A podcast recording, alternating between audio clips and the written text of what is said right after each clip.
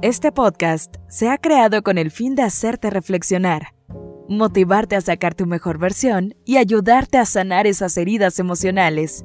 Aquí está el Shop de Vida con Fer Rodríguez. Cuando alguien se aleje de tu vida, te voy a recomendar cuatro cosas. Punto número uno. Concéntrate en ti y recuerda que tienes más mundo que esa persona. Dedícate a tus hobbies, tu trabajo, al ejercicio, ve con tus amigos, come rico, si quieres ir a cantar, hazlo, sal a algún lado, vístete bien, perfúmate, pásala bien, sal a comer, qué sé yo. Esa persona fue parte de una etapa en tu vida. Déjala ir, recibe tu nueva etapa y conecta con nuevas emociones. Punto número dos, no lo persigas.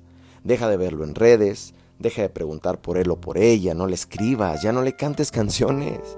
No busques encontrártelo, ni mucho menos regresar, ni casualmente toparte sus historias.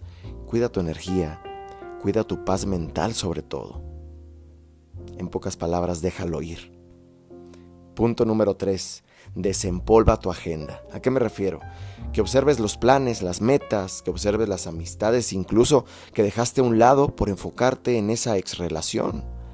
Ahora tienes el tiempo que tanto pedías para cumplir esos objetivos y frecuentar también a esas personas.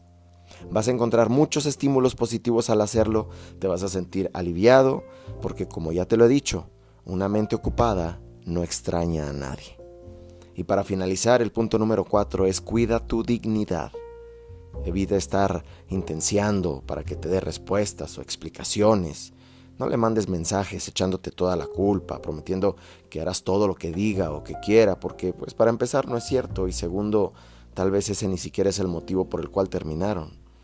No le mandes notas de voz en la fiesta, en la borrachera.